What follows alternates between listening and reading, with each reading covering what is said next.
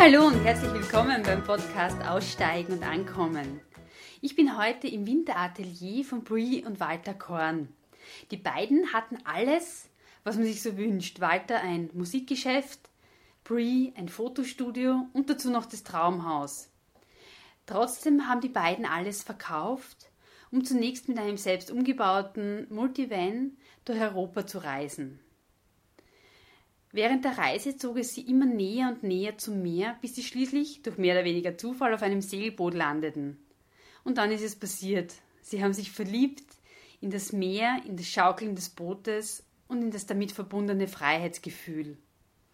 Jetzt leben sie die Hälfte des Jahres auf ihrem eigenen Boot und es ist ein spannendes Gespräch, in dem es ganz viel ums Loslassen, Sicherheitsdenken und die eigenen Grenzen geht, die man sich setzt. Lasst euch inspirieren von der Geschichte von Brie und Walter Korn. Ihr seid ja ab äh, März, April wieder mit dem Segelboot unterwegs, ist das so richtig? Mhm. Ja. Wie ist denn die Idee zum eigenen Segelboot entstanden? Das war ein Prozess. Ja. Wir haben gemerkt, also wir, wir haben uns ja auf, auf die Reise gemacht und haben gemerkt, äh, wir wollen näher ans Meer. Und es war nichts nahe genug Mhm. Es war irgendwie so ein bisschen Sehnsucht nach, nach dem Meer, nach, auch nach den Urgewalten, nach der Natur, yeah. nach der, der Kraft, die man halt aus der Natur erschöpfen mhm. kann. Und wir sind immer näher ans Meer gekommen, aber es war nichts nah genug. Und irgendwann haben wir, äh, da gibt es so Meetup, glaube ich, heißt das. Das sind so Gruppen, die sich treffen. Ja. Kannst im Internet äh, nachschauen. Und wir waren in Barcelona und haben bei Meetup geschaut und da hat es gegeben Yoga at the Seafront. Mhm. Und haben wir quasi Yoga gemacht, direkt am Meer. Ja. Und man beim Yoga tut sich, tut sich auch viel. Oder, mhm. oder jetzt, weiß nicht, bei Meditation oder so. Also man, man kann halt gut reinhorchen. Ja. Und wir sind beide dort quasi äh, fertig gewesen und haben gesagt, hey, wir müssen segeln. Mhm. Und dann sind wir endlich nah genug quasi mhm. am, am, Meer und am mhm. nächsten Tag haben wir eben einen, äh, so einen Ausflug gebucht, einmal zum mhm. Abtesten, mhm. ob das überhaupt was für uns ist. Seid ihr vorher schon segeln gewesen einmal? Du weiter, also ich, weiter ich, gar nicht. so gut wie gar nicht, also außer mhm. mit dem Papa mal ja. auf einer Nussschale mhm. am Attersee. Ich schon ein bisschen, weil mein Papa immer gern gesegelt ist. Ja. Und, und habe aber jetzt aber nicht See, viel ne? und am und See und nicht, e, nicht exzessiv. Das hat, hat mehr der Papa betrieben und meine Schwester. Und, und wir haben halt dann den einen Ausflug gemacht und dann war es eigentlich klar. Mhm. Aber das war so ein privates Segelboot, also mit, mit 8 Meter, ja. ein Skipper und wir zwei und wir zwei null Erfahrung. Mhm. Das haben wir ihm auch gesagt, da war er gleich doppelt nervös dann. Ja. Er war ein wenig gestresst, er weil er nicht gewusst hat, wie es uns dann auch geht. Ja. Er war voll besorgt, voll, voll nett. Und, und hat sich kaum traut, dass er Segel aufzieht. Mhm. Dann haben wir erklärt, können wir ruhig machen, wir hätten Wind und wir würden gerne yeah. segeln und nicht Motoren. Ja, nach die drei Stunden war eigentlich irgendwie. Ja, was, was um uns ja. geschehen. Dann haben wir gesagt, so jetzt haben wir ein Problem. da haben wir aber noch nicht ans eigene Boot gedacht, muss man ehrlich sagen. Also da haben wir jetzt einfach nur gedacht, Segeln war super und dann. Ja, war schon klar irgendwie. Habt ihr einen Segelschein vorher schon gehabt? Nein, den haben wir dann Gar auf nicht. die Schnelle gemacht. Mhm. Auf die Schnelle, wobei der für den Meer, fürs Meer, der dauert ja normal länger, naja. oder? Man eigentlich. Nein, Wo soll man eigentlich anfangen? Weil ja, wir, sind dann, wir, wir waren dann mit dem Auto unterwegs, mit, mhm. mit dem VW-Bus. Ne? Und, und das war ja eigentlich schon, Barcelona war eine unserer ersten Stationen ja. eigentlich. Und der Plan war ja wesentlich länger. Und die zweite Station nach Barcelona war eben dann äh, Mallorca. Das, mhm. das, war mein Wunsch, weil ich gesagt habe, ich möchte einfach einmal auf die Insel. Mhm. Brie hat gesagt, ich habe mich gespreizt. Was macht man auf Mallorca? Und Wieso hast du gespreizt? Naja, ich weiß nicht, ich habe da kein, das Klischee. Genau. Nein, ich habe keine gute Assoziation zu, zu, der Insel gehabt. Ich mir was soll ich dort? Ja. Und dann habe ich gesagt, ja, aber zumindest einmal anschauen, weil es, dort gibt es anscheinend voll viele schöne Ecken und jeder redet, wie schön das ist, wenn man halt diese paar Hotspots einfach auslässt, ja. die ja wirklich nur 10% von der Insel ausmachen. Mhm. Und dann fährst du halt nicht nach Magaluf rein, sondern außen rundum und dasselbe mit Ballermann. Und haben wir dann gemacht und die Insel hat uns wirklich gut gefallen. Und dort auf der Insel haben wir gesagt, na, da muss man noch irgendwo segeln können, da gibt es so viele Segelboote mhm. und man kann sich irgendwie einen Segelschein machen. Ne? Das ja. kann ja nicht so schwierig sein. Und äh, weil ich mache für alles möglichst gleich Prüfungen und Scheine, wenn es irgendwie geht. So bin ich jetzt zum Busführerschein gekommen und andere mhm. Dinge. Äh, und habe dann mal gegoogelt und bin draufgekommen, na, bevor du einen Segelschein machen kannst, brauchst du einen Motorbootschein. Ja. Logisch, weil so ein Segelschiff hat ein Motor drauf. Das eigentliche ursprünglich, was brauchst du, ist ein Motorbootschein. Und dann googelt man, denkt man sich, auf der Insel gibt es so viele Boote, so viel Wasser, dann muss man doch einen Motorbootschein mhm. machen können. Nein, das geht nur in Deutschland. Also du kannst zwar einen Kurs auf der Insel machen, aber zur Prüfung musst du nach Deutschland. Mhm. Ja, und ich habe dann die ungefähr wochenlang geschwind auf Mallorca alleine gelassen. Bin noch, habe kurzerhand einen Kurs in Lübeck, also ja, in Lübeck gebucht, also und äh, bin dann, Travemünde genau, und bin dann ins Flugzeug gestiegen, nach Hamburg geflogen, Travemünde gefahren, eine Woche den Intensivkurs gemacht, Motorbootschein. Ja. Äh, und dann wieder ins Flugzeug gestiegen und wieder zurück nach Mallorca, mhm. stolzer Besitzer eines Motorbootscheins. Okay. Und dann haben wir einen Segelkurs gebucht, mhm. weil damit du zu diesem SKS, deutsche Scheine, also ich bin leider nicht mhm. Besitzer eines österreichischen Segelscheins, aber einen österreichischen Schein kannst du auf Mallorca gar nicht machen. Und haben wir da brauchst du dann 600 nautische Meilen für den Schein. Mhm. Und in einer Woche segelst 300, also haben wir zwei Wochen gebucht, damit wir auf die mhm. 600 Meilen kommen. Ja, und am Ende der zwei Wochen war dann die praktische Prüfung von dem SKS-Schein, mhm. Sportküsten-Schifferschein. Mhm. Ja. Und das habt ihr beide gemacht? Das Nein, Nein. Prüfungen mhm. mache nur ich. Will, ich. will alles wissen und alles mhm. kennen, ich mache aber keine Prüfungen. Also sie kann es besser ja. wie ich. Ja. ja. Habe mich bei der Prüfung dann auch mhm. zweimal gerettet, mhm. ja, weil, weil ich Blödsinn gemacht hätte. Und äh, ja, und wenn wir dann wieder daheim fahren im Herbst, habe ich dann die theoretische selber gelernt und mhm. Deutschland gefahren, München Prüfung Aber wir haben im Prinzip, wir sind over vom Boot. Also ich, nach die 14 Tagen dann? Ja. Nach, nach die 14 Tagen ich kann mich erinnern, also das war so der Schritt von wieder an Land gehen, mhm. das war so schlimm. Ja. Also ich bin irgendwie runter und gedacht, boah, jetzt ist irgendwie, wir brauchen dringend ein Boot, weil das ist total frustrierend. Mhm. jetzt sind wir wieder an Land und wieder auf festem Grund und Boden und, und äh, Segelboot ist schon extrem viel Freiheit. Und ja. du ankerst wo in einer Bucht und du wachst in der Früh mit der Sonne auf. Das ist auch was, was ich überhaupt nicht habe normalerweise. Mhm. Ähm, eh, ich, ich, bin, ich bin erst munter so ab ja, Nachmittag eigentlich, mhm. so richtig. Und das dreht sich halt am Segelboot auch komplett um. Du lebst viel mehr mit der Natur. Und das ganze Erlebnis war halt so stark. Du wachst in der Früh auf und hältst den Kopf im Segelboot aus und die riesengroße, unberührte Natur vor ja. dir, das Meer, die Felsen und Sonnenschein ins Gesicht. Und ja, es war einfach, es ist total ursprünglich. Mhm. Und wirklich sehr nah an der Natur. Du, ja. du, kannst auch nicht dagegen, du musst dich darauf einstellen, auch was jetzt Wind und so betrifft. Mhm. Und das, also mir hat das so imponiert und ich war total frustriert, wie wir da den Schritt quasi gemacht haben vom Boot haben wir gedacht, scheiße, jetzt ja. stehen wir wieder an Land. und wir haben in derselben Woche dann angefangen, Boot schauen. Wann war denn das? Das war, das war Ende Juni 2016. 2016 mhm. war also das. So lange her. Und war das für die genauso ja. vom Gefühl her? Ja, blöderweise. Und irgendwie war, haben wir da dann eigentlich unser Reise mit dem Auto, die wir geplant gehabt haben, stark unterbrochen. Kann man naja, sagen. Also das war zumindest gedanklich nicht mehr so im, Im Vordergrund, im Vordergrund wieder ja. ans Boot. Ja. Aber das im Prinzip, wir haben den, den, die Reise mit dem Bus braucht, mhm. dass wir einmal rauskommen aus unseren. Wenn man die loslöst und, und du mhm. willst was verändern, dann gehst du weg von dem, was du vorher warst mhm. und für das war der Bus da im Prinzip. Ja. Ja, und wir haben halt dann einige 14 Tage oder was wirklich intensiv, hätten wir Boot gesucht.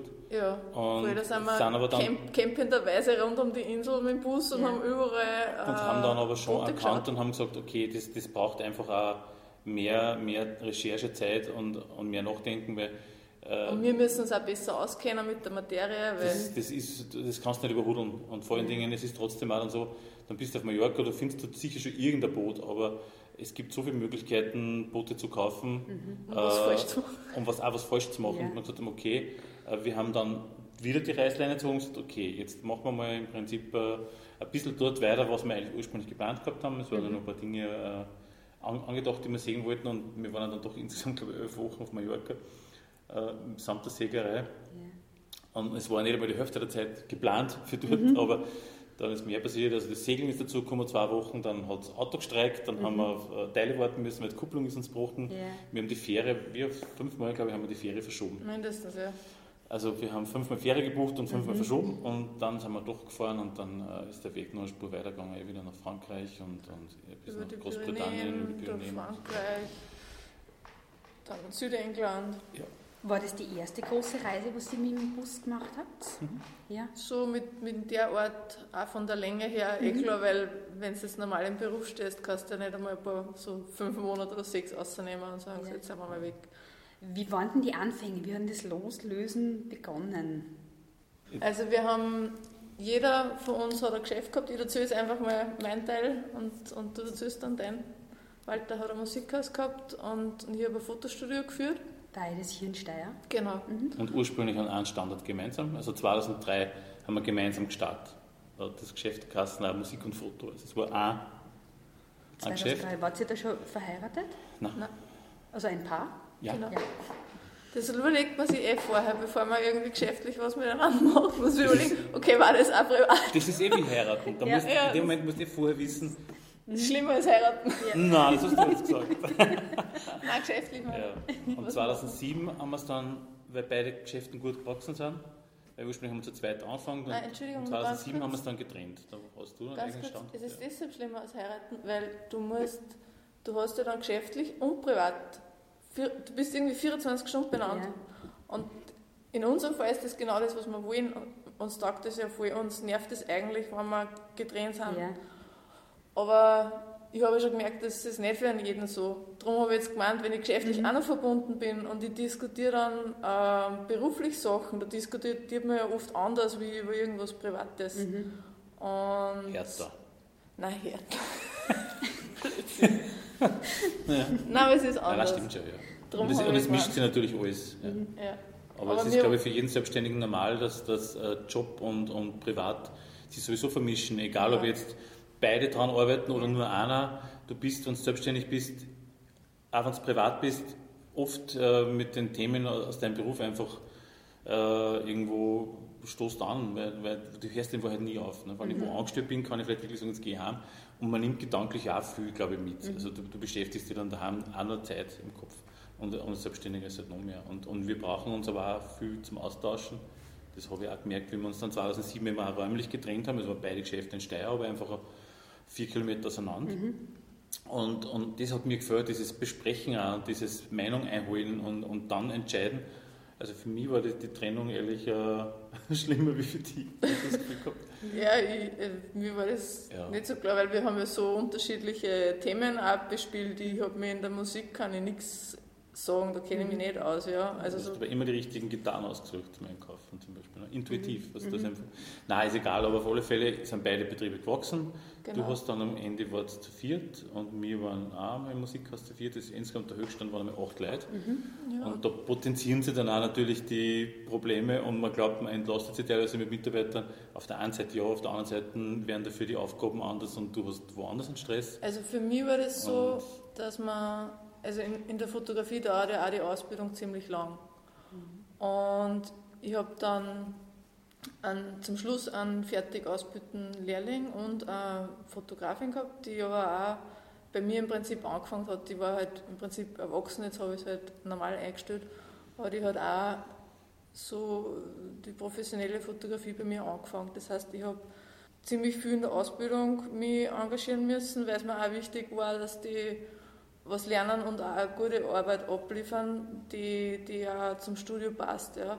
Das heißt, es war viel Engagement von ihnen notwendig und aber auch von mir. Und jetzt hat sich meine Arbeit gegenüber dem, was ich vorher gemacht habe, ziemlich stark verändert, weil vorher habe ich viel an äh, meiner kreativen Entwicklung auch arbeiten können und das ist auch, dass ich, dass ich, dass ich mich selber weiterentwickelt und es hat sich komplett umgekehrt ähm, dass ich halt im Prinzip, mein Fokus war darauf, dass sie meine zwei Fotografinnen ähm, gut entwickeln und dass die immer besser werden. Mhm.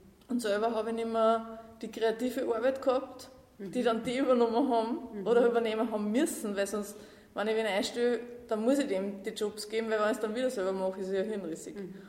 Auf jeden Fall habe ich die Sachen, die ich gern gemacht habe, habe ich einer gegeben. Mhm. Und selber war ich halt Unternehmerin und, und Aus, Ausbildner und so weiter und so fort. Und es ist ja irrsinnig gut gerannt, also das war ja überhaupt nicht das Thema, so, so rein, rein wirtschaftlich war es eigentlich blöd, dass man es hergibt. Ja. Aber irgendwo war ich an dem Punkt, dass man dachte, okay, was ist, wenn ich jetzt zehn Jahre vier schaue? Und möchte ich dann noch das machen, was ich jetzt mache? Und dann habe ich gedacht, nein. Und dann hat auch der nächste Gedanke war, ja, aber wenn ich das nicht will, wenn ich jetzt schon weiß, dass ich das nicht will, dann muss ich jetzt was machen. Mhm. Weil warum soll ich dann zuwarten? Und für mich ist es so, ich, ich, das, ich, ich spiele es im Kopf über durch, wie geht es mir in der Situation, wie geht es mir in der, was glaube ich, dass ich will und versuche mir das einfach vorzustellen, ob das dann auch, ob ich dann auch, wenn ich in der Situation bin, ob, das, ob ich mich wohlfühle damit. Zum Beispiel so, wenn ich jetzt das Studio verkaufe und ich stehe dann vor der Studiotür und kann nicht aufsperren, weil es mir nicht mehr gehört, wie geht es mir damit? Und habe diesen ganzen Prozess halt durchgemacht.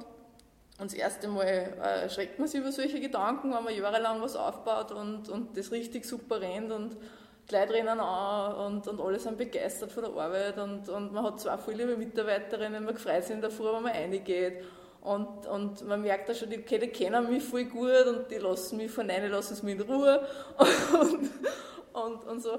Also ähm, es ist ja voll schön und auch im, im Teamarbeiten finde ich auch voll schön. Nur halt eben die, die Frage mit, was ist in zehn Jahren? Das war irgendwie so das, das Ausschlaggebende, dass man gedacht habe, ja, ich will wieder kreativ arbeiten, ich, ich will schon unterrichten, weil mir das voll taugt. Und ich, ich merke, dass da, also das auch kann, da, da geht er viel weiter bei den anderen Leuten, aber ich will das nicht ständig machen. Ich will es ein, zweimal konzentriert im Jahr machen, das ist klasse. Und dann möchte ich aber wieder eigene Projekte fotografieren und ich würde wieder mehr selber fotografieren. Und das war so der auslösende Faktor bei mir. Mhm. Und bei dir, Walter? Hat es ein bisschen länger dauert. Es war einfach, äh, bei dir war 2012 dann der Zeitpunkt, wo du das Geschäft verkauft hast, aber du, sie hat ja nicht zum Fotografieren aufgehört, mhm. sie hat sich einfach dann äh, im Prinzip das Aufgabengebiet verschoben. Ja, und, und wir haben uns dann auch mobil gekriegt, also von der Lichttechnik und äh, einfach auch alles auf, auf äh, Akkugeräte umgestellt zum Mitnehmen und mhm. haben halt dann die Jobs ein bisschen anders gehabt, andere Kundenschichten ja, und auch viel eigene Ich wollte auch mehr, also ich war sehr viel im, im Privatbereich so mit äh, Hochzeiten, Familien und so. Und was mir schon viel gedacht hat, war, war der Porträtbereich, aber ich habe gemerkt, bei Hochzeiten und so, und so, das ist so traditionell, da stehst du einfach kreativ irgendwo auch an. Und ich habe dann gesagt, nein, das ganze Hochzeitenthema, das lasse ich meiner Nachfolgerin. Mhm. Das habe ich auch unterschrieben, dass ich das für zwei Jahre nicht angreife, so mhm. quasi und habe hab ein bisschen mehr Werbeaufträge gemacht und, und halt habe parallel dann quasi Werbung, Porträt und Kunst, so die drei Sachen in, im fotografischen mhm. Bereich und halt die, die Ausbildnergeschichte. Und, und bei mir war es einfach so, dass ich in 2003 mit dem Musikhandel angefangen, also Musikinstrumente, Zubehör. Ja. Und das eben auf, auf überschaubare Fläche einsteigen. Mhm. Und es ist einfach generell so, es war dann der Punkt im Handel auch da, wo man wusste, okay, man muss, man muss was verändern. Entweder nur eine Spur kleiner zusammen äh, und spezialisieren mhm. oder was Großes draus machen und sagen, okay, ich bleibe so aufgestellt, wie ich bin, weil wir waren so quasi von der Schulblockflöten bis zum Klavier alles da, äh, weil, weil du einfach äh, in die zehn Jahre, die, die damals vergangen gewesen sind, äh, einfach gemerkt hast, okay, äh, es hat zwar der Umsatz passt, wir haben jedes Jahr mehr Umsatz gemacht, aber einfach auch durch, durch die Preisgestaltung, auch über das Internet, das, mhm. wird auch, das wird in jeder Branche stärker, äh, sinken einfach die, die, die, die Deckungsbeiträge. Das heißt, mhm. du, du verdienst, du verkaufst ein Klavier äh, um, um 2000 Euro und dann bleiben da 200 in der Kasse. Mhm. Das glaubt da mal auch kein Mensch, aber es ist halt leider so und du musst dann was einfallen lassen. Ne? Mhm. Weil du willst ja Personal zahlen oder nicht nur selber drinnen stehen und unsere Idee war dann eben die Entscheidung, klar und spezialisieren hätte Kassen nur mehr quasi ein kleines Team, also da, da steckst du als Unternehmer auch zeitlich voll drinnen. Und, und meine Entscheidung oder unsere Entscheidung war dann eigentlich gewesen, groß, äh, also einfach größer, dass man über die Region aus ein bisschen interessanter wird, nicht nur Steiersicht, Einzugsgebiet ist ja groß, und, und hätten eigentlich im Prinzip auch schon sehr viel auf der Schiene gehabt, von der Finanzierung über den Standort, Grundstück, alles war da, mhm. der Plan zu bauen und, und auch die ganzen Vereinbarungen mit den Lieferanten, also die hätten uns auch alle groß, großartig unterstützt.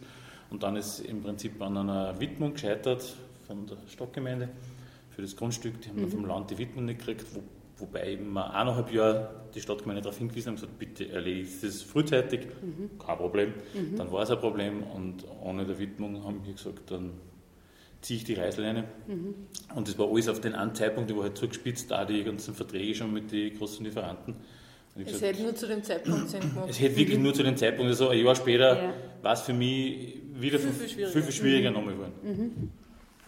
Äh, und daraufhin habe ich dann gesagt, okay, was damals, da war ich mal komplett aus der Spur und dann sind ein paar Dinge einfach auch der Reihe nach passiert, wie zum Beispiel, du hast immer weniger Wertschätzung. Also gerade im Handel wirst du teilweise von, von Kunden, naja, da geht es, wie soll ich sagen, teilweise nur mehr bei Produkten um 1500 Euro, um 20 Euro wird da gestritten. Und, mhm. und, und es, geht, es handelt sich nur mehr um den Preis. Und, und, Obwohl es vorher und so dann, ein, zwei Stunden Ich habe dann einen Mitarbeiter gehabt, der hat dann gesagt, der hört auf, weil er einfach so quasi nicht behandelt werden will von den Leuten. Also der hat parallel dazu Unterricht gegeben, da haben dann dieselben Leute gesagt, wie super, du das machst dann für Glas. Mhm. Und, haben, ja, und, und zwei Stunden später im Geschäft haben sie dann quasi als Verkäufer schlechter behandelt. Und, mhm. du investierst viel Zeit und viel Beratung und dann geht es wirklich nur um, ja, dann habe ich Leute herinnen gehabt, die gesagt haben, ja, das ist jetzt eh alles recht klasse, und, aber da müssen sie jetzt preislich was machen, was du mir erklärt hast, das kannst du nicht.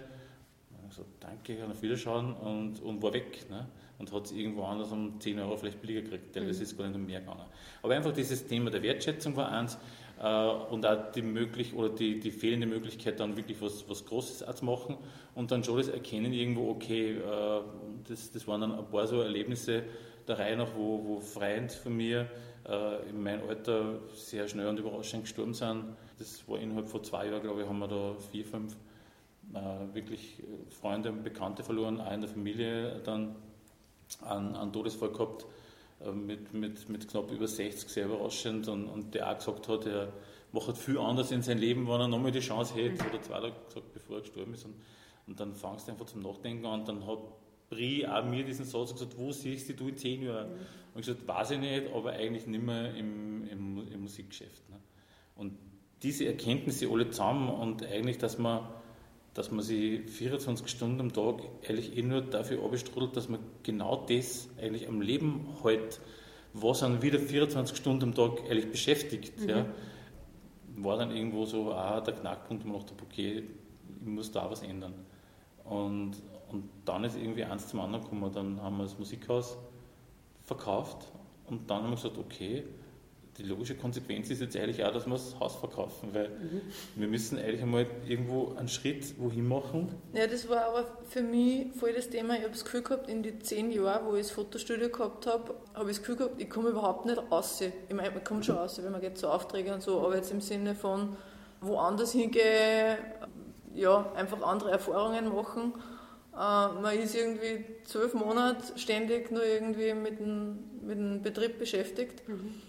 Und, und ich habe halt das sehr beengend äh, empfunden, dass ich nicht äh, reisen kann. Mhm. Also ich wollte unbedingt weg. Und mhm. dann haben wir auch gedacht, für was?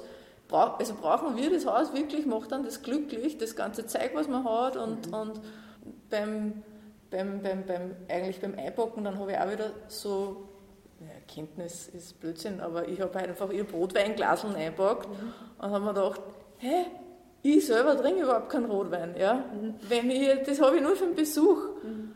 Ähm, meine Freunde trinken aber aus jedem Glas mit mir. Ja, das ist völlig wurscht. Man hat so viele Sachen, die, einen, die man eigentlich nicht braucht, die einen nicht glücklich machen, die das Leben nicht schöner machen und die einen irgendwie nur beschäftigen. Und das wollte ich alles nicht mehr. Ich wollte äh, Freiheit haben, mhm. äh, auch räumliche Freiheit und da hat einfach dann auch das Haus nicht mehr dazu gepasst. Und, und das Haus war irrsinnig schön. Das ist wirklich heute noch ein Traumhaus. Hat Gott sei Dank wen gefunden, der totale Freude hat damit. Mhm. Es ist wirklich was Schönes. Aber ich habe einfach gemerkt, ich für mich, ich brauche das nicht, dass ich glücklich bin, sondern mhm. ich hätte gerne einfach mehr Freiheit. Ja, wir haben uns alle Frage gestellt, wenn wir jetzt ein Jahr oder zwei mal weggingen, unterwegs sind und reisen, äh, ist, wollen wir dann wieder genau da zurück? Mhm. Ja? Und die Frage haben wir beide mit, wahrscheinlich nicht beantwortet. Ja, wenn wir gewusst hätten, sagen, jawohl, jetzt sind wir zwei unterwegs und dann sind wir froh, dass wir wieder an, an den Punkt zurückkommen, okay, dann hätten wir es auch vielleicht zwei Jahre vermieten können. Aber es war irgendwie uns beide klar, ja, voll schönes Haus und wir haben uns zehn Jahre drinnen, hat alles passt und mhm. das war eigentlich unser Traumhaus, wenn wir es damals gesucht und gefunden haben. Mhm. Aber es war irgendwie so der Zeitpunkt, ja eigentlich, und es wird wieder das nächste dann kommen, wo wir hinpassen und wo wir hinkehren.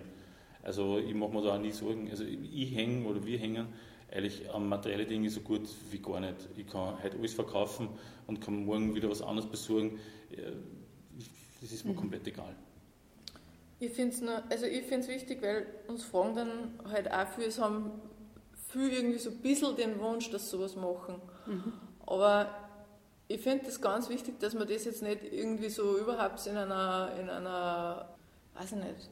Aus einer Laune heraus? Ja, genau, dass man nicht aus einer Laune heraus alles aufgibt, weil ähm, das heißt nicht, dass das den anderen auch glücklich macht, sondern viel ähm, brauchen das nicht, was dass jetzt sie von allem trennen oder so, mhm. sondern äh, ich finde es schon wichtig, dass man das vorher in sich hinterfragt und schaut, wie geht es mir überhaupt damit, wenn ich auf einmal keinen Job mehr, also ich habe Fotografie habe ich ja mitgenommen, ich mhm. habe das ich gar nicht so aufgegeben. Ja. Oder weil da habe ich einen Job ja. aufgegeben.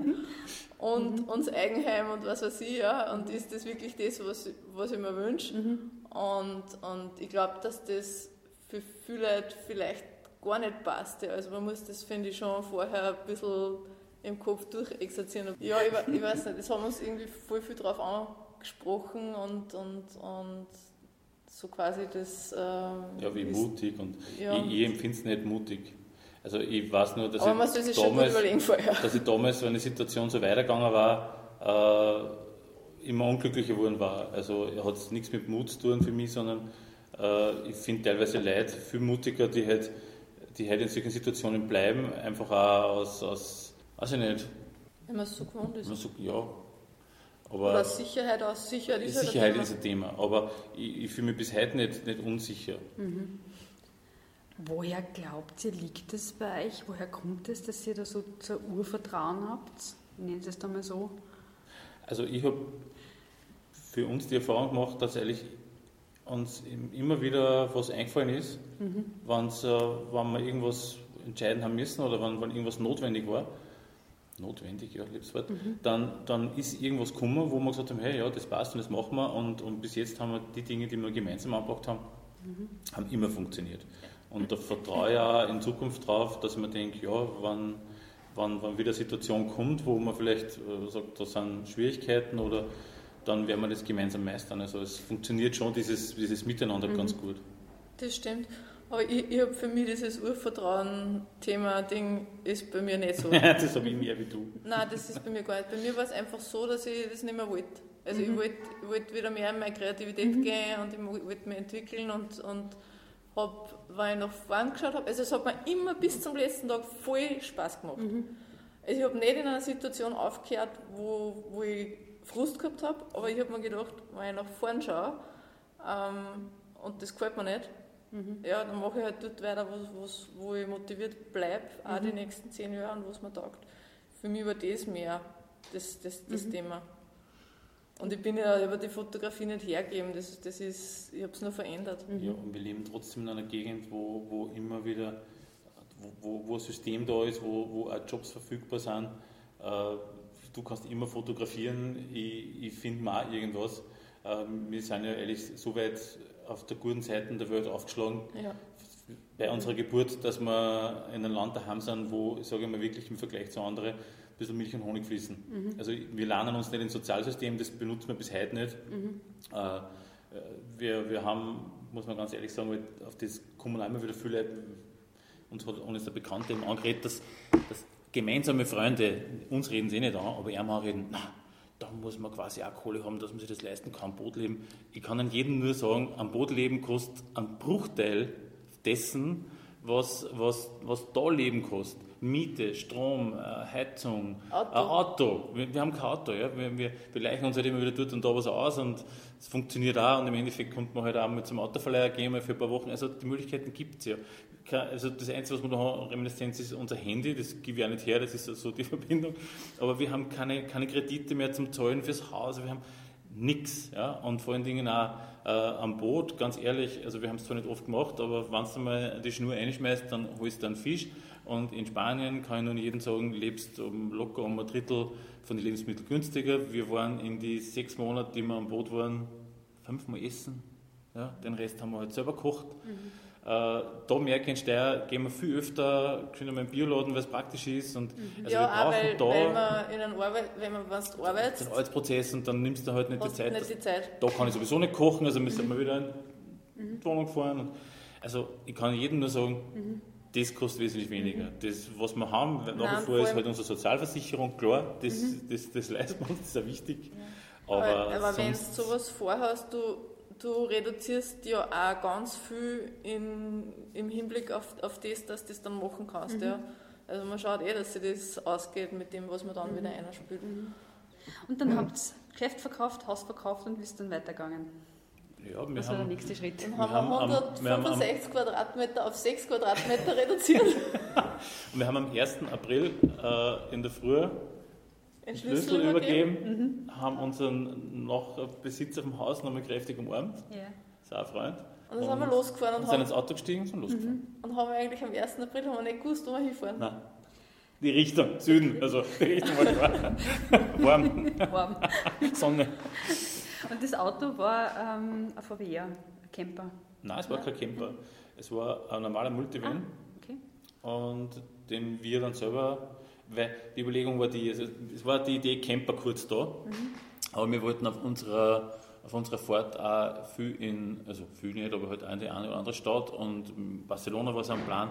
Und ich habe dann immer gesagt, ja, mit einem echten Camper so 250 breit und 7 Meter lang und vor allen Dingen dann äh, hoch ist halt schwierig in den Städten. Ne? Keiner mag die, überall jetzt die Schranken ein, dass du ja nicht da ins Parkhaus fahren kannst Oder und stehen bleiben darfst du auch nirgends in die Städte. Und Tiefgarage und alles und der Multivan ist halt nur so ein Kompromiss gewesen, wo ich gesagt habe, okay, äh, wenn wir uns das überlegen, Brie hat dann den Innenraum geplant und ich habe dann gebastelt. Und wir haben einen Kühlschrank äh, gewandt, äh, wir haben Photovoltaik gehabt, wir haben einen, einen Liegeplatz gehabt, sogar äh, Fotoequipment mit, also als Licht sogar, also nicht nur Kamera, sondern wirklich auch die Lichttechnik verpackt gehabt. Wir haben, wir haben sogar einen, einen Drucker mit gehabt zum Bilder aus. Wir haben alles da untergebracht, also das, was so ein Stauraum war, super austiefelt. Und du brauchst ja, auch, wenn du im Warmen unterwegs bist, jetzt nicht wahnsinnig viel Gewand. Also, du hast ein paar T-Shirts, Unterhosen, drei Paar Schuhe und Und äh, mir- die mir eine oder andere Jacken natürlich und ein Pullover. Mir war auch wichtig, dass wir jetzt nicht so mega auffallen, weil wenn du mit dem Camper wohin fährst, wo du nicht stehen bleiben darfst, ja. dann ist an jedem klar, okay, die bleiben jetzt da. Ja. Das Wenn's einzig die Auffällige waren die zwei Radl hinten drauf, die zwei Elektrorad auf dem Radlträger. Ja, aber nicht als Camper. Nein, sonst war es ein weißer Multivan Ja. mit, mit, mit schwarzen Scheiben. Wir haben noch mit Scheiben extra verdunkeln lassen. Ja. Also, Das heißt, wir, haben, wir sind wohin gekommen, an irgendeinen Ort, wo wir gesagt haben, da schauen wir mal, ob wir da äh, übernachten können. Und das heißt, von außen war nicht klar, dass da irgendwer übernachten will, weil, ich meine, es war zwar dann nie ein Problem, aber du darfst jetzt mit, mit dem Camper nicht einfach irgendwo stehen bleiben. Und insofern sind wir auch gar nicht aufgefallen, Ja, wir wegen einem Auto halt. strommäßig auch relativ eine zweite Batterie einbaut, die Ja. Photovoltaik-Geschichte zum Auflegen mitgehabt. Und das, Das ist halt ganz viel gut schöner, wie wenn du nur von einem Campingplatz zum anderen fährst. Haben wir auch dabei gehabt, Ja. das ist eh klar. Aber das Schönste war immer, wenn wir irgendwo einfach in der Natur gestanden sind. Ja, und dann war einfach einmal so, so ein vager Plan, war schon da natürlich. Ne? Also wir sind Richtung äh, Frankreich dann einmal gefahren. Zu meiner Schwester, Zu das meiner war die Schwester, erste das war die Station. erste Station. Die Die, Schwester ist in, in Grenoble.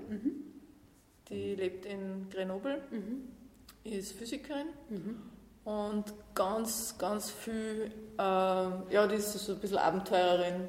Die ist viel in die. Berge unterwegs, ganz sportlich. Äh, ist am liebsten, glaube ich, ist mit Zelt unterwegs. Ja. Und, und Mountainbiken, Radfahren, Skifahren, genau. Trekking, Klettern, die macht alles. Ja. Und da haben wir quasi noch So ein 1,60 Meter Kraftpaket. Ja. Und das war unsere erste Station. Ja. Da haben wir noch quasi, äh, Ein paar Tage bei verbracht. genau, und, und haben, dann haben wir so richtig gestartet. Ja, und Südfrankreich, die Spani französische Küsten, spanische Küsten nach Barcelona. Dort war dann einmal die erste Station und dann ja, ist uns Mallorca passiert. Ne? Und dann war das mit dem Boot. ja. Ja. Also relativ schnell eigentlich. Ja, aber Ja, nach, im, Im April sind wir weggefahren und ich glaube im Juni war irgendwie das mit Boot klar. ja, das war, weil Ende Juni waren, waren die zwei Segelwochen schon vorbei. Ne? Ja. Da war das schon klar. Und dann war aber einfach nur, wir haben dann die Reise mit dem Bus fortgesetzt und, Ja. und die letzte Station war dann, war dann äh, Südengland. Süd Südengland. Da haben wir dann wegen unserem Hund haben müssen eigentlich. Ähm, Südengland sind wir die Küste entlang. Wir haben, ich habe halt eh, ist eh klar, unterwegs immer viel fotografiert. Und ähm, dann sind wir, ich meine, wir haben vorher schon, eigentlich wollten wir vorher schon immer wieder beim Bootthema weitermachen und haben gesagt, nein, wir, wir machen das jetzt noch quasi unsere Runde fertig, so wie wir es uns vorgenommen haben. Ja, Südengland war dann die letzte Station. Dann sind wir heim, dann haben wir mit Recherche für, für Boot angefangen. Dann haben wir sogar, sind wir noch nach Kroatien gefahren, haben uns ein paar Boote nochmal angeschaut, das war dann schon im September. Und da haben wir dann einfach gesagt, ehrlich ist es jetzt blöd, wenn man jetzt im, im Herbst ein Boot kauft, mhm. weil du kannst eigentlich jetzt im Mittelmeer nicht mehr wahnsinnig viel segeln. Jetzt mhm. Ab Oktober, November ist ungemütlich. Ja. Und dann liegt das Boot den ganzen Winter und dann haben wir uns eben. Ja, wir haben es auch nicht gefunden. Mhm. Das war eher das ja, Problem, glaube ich. Unser, unser Boot haben wir nicht gefunden. Nein, wir haben dann gesagt, nein, okay, wir gehen das halbe Jahr wie, äh, wie geplant quasi heim arbeiten, das ganze Material, also ich arbeite dann das ganze Material auf, was, was ich halt fotografiert habe. Was war denn das daheim? Weil das Haus war ja weg. Ja, wir haben uns in Wien Na, was Wir haben uns einfach was mhm. gesucht.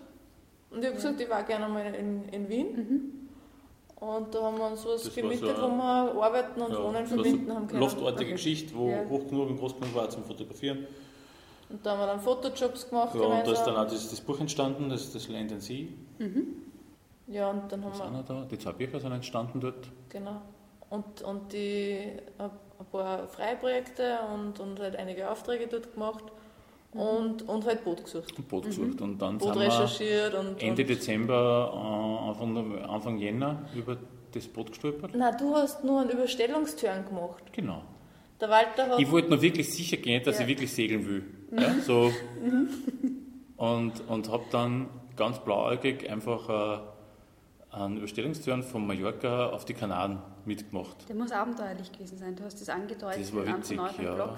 ja. Das ist so, ehrlich wollte ich so irgendwie das Motto spielen, vier fahren los, drei kommen an, aber das haben wir, dann, wir haben da wirklich einen Skipper mitgehabt, der war unterirdisch. Mhm. Also der war ganz eigenartig, der hat einen extremen Sauberkeitsfimmel gehabt. Mhm. Der hat äh, das ganze Boot, glaube zweimal täglich mit Putzalkohol innen ja. ausgewaschen. Wir haben, jeder hat seine Toiletten zugeteilt gekriegt, also ich glaube, bei mhm. Todesstrafe hätte man nicht auf sein Klo, also mhm. es sonst zerrissen hätte. Wir haben kein Fetzen, kein Geschirrtuch ein zweites Mal verwenden dürfen, also alles ist entsorgt worden über die Reling, also drum ich glaube, 200 so Kilo Zeberwischen weg, also diese Küchenrolle mhm. mitgehabt für alles. Ich muss kurz was sagen. Also ich, wenn, wenn ich auf Segelboot gehe, dann habe ich die Intention und den Wunsch, irgendwie im Einklang mit der Natur zu leben. Ja, das und dann gibt es einen Skipper, der verwendet nur Papier, also so, so, so Küchenrolle ja. und schmeißt es beim Fenster aus. Ich meine, geht's noch? Wir haben es nicht, nicht sammeln dürfen, weil da sind so viele Bakterien drinnen. Ne? Mhm. Also und der, der, der, der ja, und es waren, ein paar andere, es waren ein paar andere Dinge auch noch einfach. Ich habe schon viel davon wieder verdrängt. Aber er hat einfach Psychotherapie gemacht mit uns, weil du bist dort äh, ja wirklich tagelang unterwegs und du hast ja nichts, Du hast ja nichts zu tun nach Gran Canaria. Mhm. Du hast ja nichts zu tun auf dem Boot. Also bist du froh über jede Aufgabe, wie zum Beispiel Kochen oder Zaumrahmen oder mhm. es ist das unterbricht der Winkel und du sitzt nicht nur da und schaust, sondern äh, du hast dann einfach was zu tun. Das hat alles in sich gerissen, weil nur er weiß, wie man richtig kocht. Mhm. Nur er weiß, wie man richtig abwascht. Das wissen wir ja auch nicht, weil mhm. das macht halt man ja auch falsch.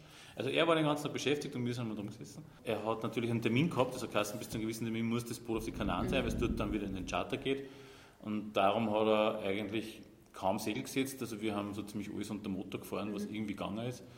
Wind war sowieso auch nicht wirklich viel da, aber auch wenn der Wind da war, ich habe dann teilweise meine Wochen einfach dann eigenhändig irgendwann einmal angefangen, ich schaffe das auch allein nicht, dass ich das Segel raushole, mhm.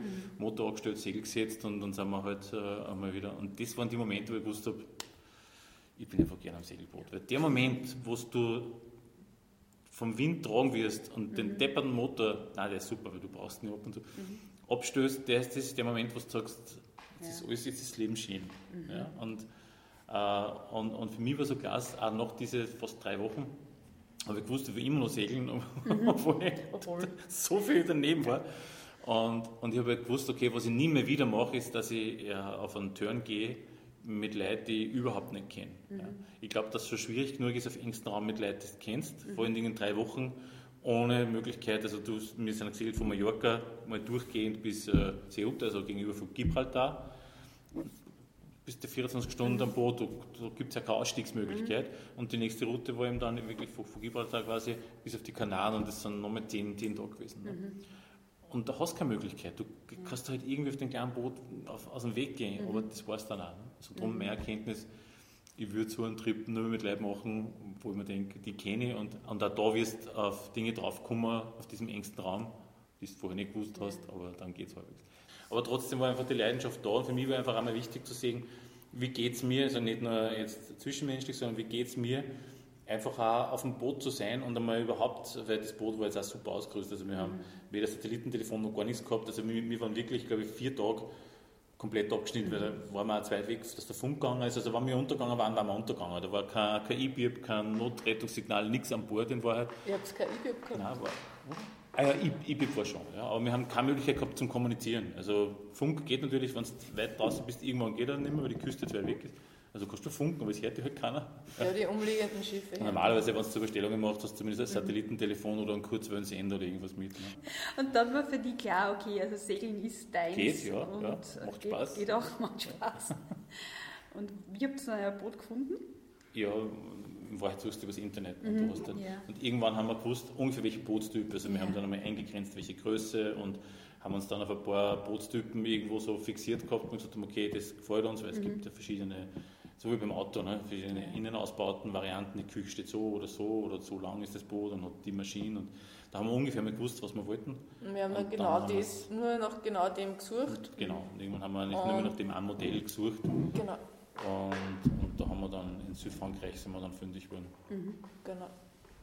Ja, und da sind wir dann im glaub, Februar das erste Mal hin, anschauen, Angebot abgeben, mhm. verhandeln, mhm. kaufen. Und dann war noch einiges zum Tun, glaube ich, viel. wenn ich das richtig gelesen habe. Ja, da war noch viel zum Tun. Also wir haben erst geglaubt, ähm, weil wir haben ja ganz viel äh, vereinbart gehabt und, und, und, und wir haben... Schriftlich, mhm. was alles gemacht wird und was noch zum Reparieren ist. ja, das, auf das möchte ich gar nicht so Nein, eingehen. Wollen wir nicht mehr lang sprechen. Aber, aber es, war so, es war dann so, dass wir...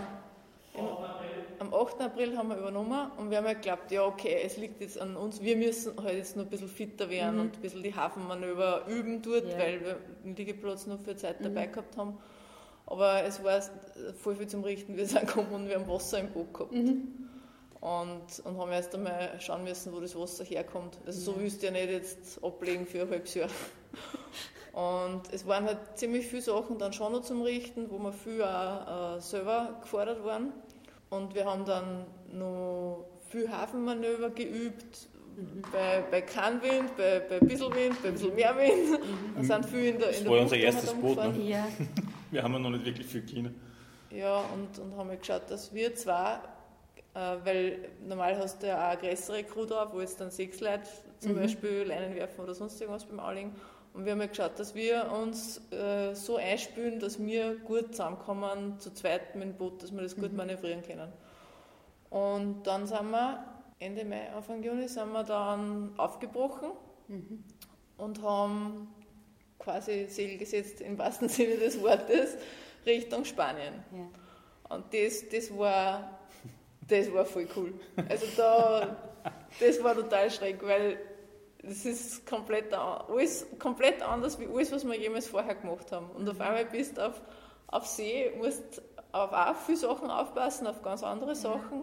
Und das erste Mal quasi einklarieren dann in, in, im nächsten Land, in, in Spanien, Gastlandflagge setzen und so weiter und so fort. Das ist einfach, ja, war abenteuerlich. Also erst mal einen fremden Hafen anlegen vor allen Dingen. Ne? Du ja. bist ja den eigenen Hafen, war man dann schon gewohnt. Ne? Mhm. Da weißt du schon, bis du in die Box reinfährst, dass so ein Boot einparken ist, ist ein bisschen äh, aufwendiger, sage ich, wie ein Auto ein, einparken, mhm. weil du bist einfach von, von, von der Strömung, vor allen Dingen vom Wind vorabhängig. Ne? Also man glaubt ja gar nicht, auch wenn die Segel herunten sind, ja. wenn da Wind geht, was der Wind mit dem Boot macht. Ne? Mhm. Äh, weil sobald du äh, das Gas wegnimmst, greift der Wind an, ist, verschiebt er den, weil du hast ja natürlich du hast das hau hauptsächliche Gewicht vom Boot hast du Mitte hinten mhm. und der ganze Bugfahren ist ja wesentlich mhm. leichter. Ne? Und da ist eine große seitliche An Angriffsfläche. Ne? Ja. Wenn du jetzt Viere fährst und du willst dann rückwärts einpacken, in dem Moment, wo du stehst und der Wind kommt von da, trat der Boot um. Und alle diese Dinge musst du bedenken, mit einplanen. Und, mhm. und Darum habe ich vorher gemeint, wir haben quasi ja, Trainingslager gemacht. Ja, wirklich viel, viel Und im Leichenhof natürlich alles, die Boxen sind kleiner oder größer, du hast mehr Platz, weniger Platz. Ja. Und Ja, Vor allem, was auch, muss ich auch noch kurz sagen, Aber es hat sich dann gelegt was voll cool war, wir haben natürlich, sind dort andere Leute, die entweder ähnlich drauf sind oder die schon ihr Leben lang segeln, einfach als, als Hobby und das so neben dem Beruf halt Segelboot da liegen haben, die nicht drauf wohnen, wir haben ja drauf gewohnt. Und äh, die Franzosen waren alle so lieb und so klasse und die haben so mitgefiebert mit uns, weil die haben, die haben das quasi gehört, dass wir vorher auch noch nicht wirklich gesegelt sind, dass wir halt das anfangen, dass wir alles verkauft haben, dass wir jetzt da auf Segelboot gezogen sind, dass das jetzt unsere Wohnung ist und wir werden da, das ist unser erstes Boot und wir werden da jetzt quasi in den See stechen und wir wissen eigentlich noch gar nicht wohin. Und die haben halt voll mitgefiebert mit uns und, und sind dann äh, und, und wir haben auch viel fragen dürfen, sie haben uns, wir haben auch viel zugeschaut, einer war ein langgedienter Kapitän, ja, der hat das Boot einpackt, das war ein Wahnsinn, wie wenn du das mit der Handbremsen da so lässig reinführst. Und wir haben halt lauter so Leute rund um uns gehabt, die, die wir halt auch fragen haben können, was für den Anfang viel klasse war. Ich nicht, Und- weil ich kann kein Französisch. Und, und einmal war es dann so, dann haben wir halt besonders Glas einpackt und alle sind dann da gestanden am, am Steg und haben applaudiert und, und also wirklich lieb. Also Ja. total äh, hilfsbereit. Und das, das war was, das hat mir auch total taugt. Und wir, haben auch Leute mitgekriegt, die auch auf dem Boot leben. Die haben früher abgelegt wie wir. Und dann sind wir in die andere Richtung gefahren. Also wir haben schon mitgekriegt, okay, wir sind noch nicht die Einzigen, die so einen Vogel haben. Und dann sind wir eben aufgebrochen Richtung, äh, ja, immer weiter südlich und dann Spanien, Barcelona. Paar Und dann war die erste wirkliche Zitterpartie war irgendwie übersetzen nach Mallorca, Ja, weil an weil der Küste da ist das ein, da fährst du in der Früh Ja. weg und planst das so, dass du am späten Nachmittag einen Hafen erreichst. Mhm. Ne? Und da war natürlich zwischen Barcelona und, und, und Mallorca, wenn du das zum ersten Mal machst und du fährst 24 Stunden durch, du musst halt in der Nacht durchfahren. Also du bist halt in der Nacht Ja. unterwegs und du musst da in der Nacht schauen, aufpassen, dass also wir Ah, sind, ich glaube, wir sind um, Forst, um eins oder zwei zum Mittag weggefahren und waren um 10 ungefähr waren wir, ja. waren wir in Alcudia. Ja, das war schon, das war schon irgendwie ein spezielles Erlebnis. Du fährst weg und du siehst rund um und um nur mehr blau. Und irgendwann kommt so ganz leicht die Küste in Sicht. Das ist schon. Ja, Ja. Ja, und zwischendurch siehst du mal schwarz, weil es dann natürlich in der Nacht nicht blau hast, sondern genau, das ist ziemlich Ja. finster.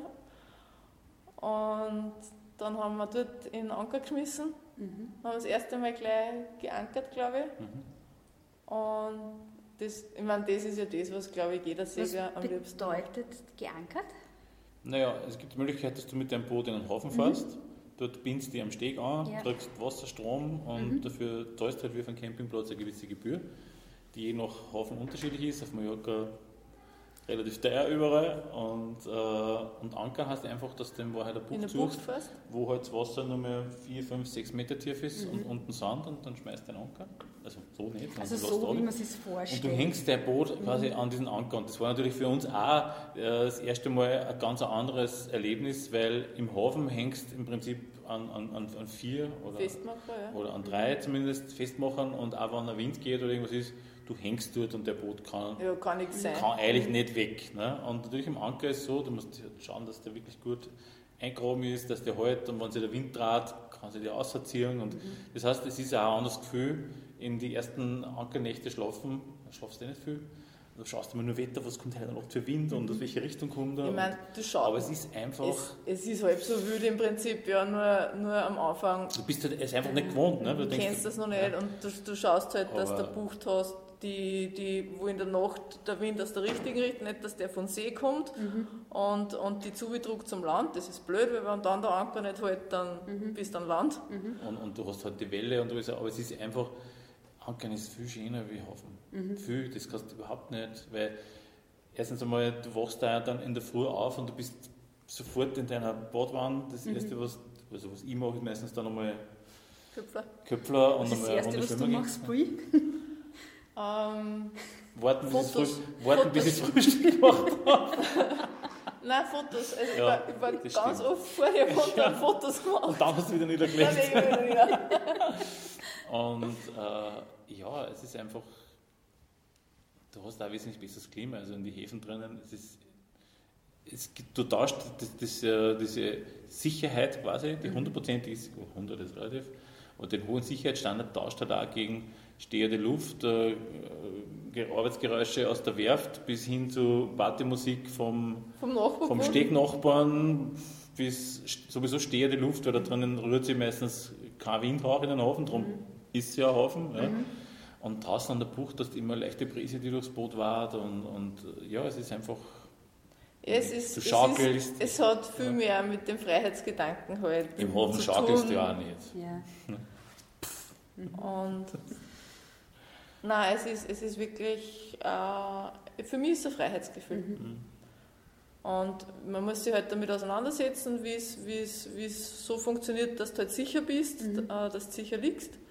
Das ist, äh, wir haben viel gelesen, man, du musst natürlich das kompensieren, dass du Ja. keine Erfahrung hast. Mhm. Und das finde ich kompensiert man am besten, wenn man von Leuten, die sich auskennen, viel, viel liest. Mhm. Leute schreiben ja Bücher, Gott sei Ja. Und wir haben halt eine kleine Bibliothek mitgeführt, die haben wir durchgeackert und haben halt dann das auch versucht, was die beschreiben, dass man das, dass man das macht. Während ich schon unterwegs war, hat es die Bibliothek. Nein, ja, auch von vorher Anfang- natürlich, aber Von Anfang an. von Anfang an, aber, aber Aber wir waren eigentlich auch schon unterwegs. ja. Nein, nein, das ist so nicht. Schon teilweise noch im Stillstand einmal gelesen Ja. und dann probiert. Wir wollen aber jetzt auch nicht den Eindruck erwecken, dass Segeln was extrem Kompliziertes Ja. ist. Das ist es auch nicht, aber es ist halt einfach auch wieder so äh, ein bisschen Übung und, und probieren und vor allen Dingen auch das Hirn einschalten und, und nachdenken und halt also Dinge wie Wetter, Forecast und so einfach beobachten, weil das, das machst du halt im täglichen Leben nicht. In Wahrheit äh, Ist das weder wurscht? ist das weder, da ist der Wurscht, weil wenn wenn's regnet, okay, dann nimmst du den Schirm und wenn der Wind bläst, bist du eh daheim, machst das Fenster zu, aber am Boot musst du halt auf das wesentlich mehr schauen. Mhm. Ja, du musst schauen, dass die Wohnung sie, sicher ist, Was tut sie heute in der Nacht, was, wie schaut es morgen aus oder haben wir einen Forecast die ganze Woche, also diese Dinge musst du dann Mhm. einfach wesentlich, wesentlich äh, intensiver die damit auseinandersetzen, als wir im normalen Leben. Ja. Jetzt haben wir so. Situationen gehabt, wo es äh, das Gefühl gehabt hat, so jetzt könnte es jetzt kritisch werden, also so mit Gewitter, Stürme ist. Nein, kritisch nicht. Ich meine, sicher, wir waren einige Male angehängt. Also Mhm. du, du hast dann quasi Rettungsweste an und, und die Rettungsweste hat die Möglichkeit, dass du quasi die mit einem Lifebelt am Boot anhängst. Ja. Das heißt, wenn das Boot einmal so macht, Mhm. dass du nicht runterfällst. Das hat aber auch für uns viel damit zu tun, Dass wir nur zu wir zweit zu sind. zweit sind und ich keine Lust habe, dass ich äh, entweder ich über Bord gehe und Brie mich einsammeln muss oder umgekehrt, weil das Einsammeln ist auch nicht so einfach. Ja. Und wir haben in Situationen, wo einfach, wo wir gesagt haben, okay, jetzt ist wirklich viel Welle Und viel Wind und, und viel Wind oder Böen und dann hänge ich mich an, es ist ja nichts dabei. Ja. Ja. Also ich bin lieber angehängt und es passiert nichts, als wie ich spiele den coolen Maxi und äh, es sind schon genug Skipper genau mit der Haltung leider auch über Bord gegangen, aber es hat mir schon 30 Jahre, ist nie was passiert. Kann man dumm hergehen. Also wir, wir machen es halt einfach dann einfach auch wirklich, wenn wir nur eine kleine Crew sind. Ja. Ich meine, wir schauen schon recht auf Sicherheit, was halt auch damit zu tun hat, dass, dass wir das neu angefangen haben Mhm. und nicht die ganze, weiß nicht, nicht zehn Jahre Erfahrung mitgebracht haben. Mhm. Jetzt kompensieren wir es halt indem, dass wir vorsichtig sind. Ja. Und dann reffen wir halt vielleicht um, um, um eine Viertelstunde früher wie manche andere und fahren halt statt 7,2 nur mehr 6,8 Knoten schnell. Ja. Komplett wurscht, Ja. wenn du das nicht ehrlich hast. Ja, Wir haben es nicht ehrlich. Oder wir sind halt dann auch, und da- das ist natürlich jetzt dann der Vorteil, den wir gehabt haben. Äh, wir haben gewusst, wir haben, wir haben Wochen Zeit zum Segeln. Ja?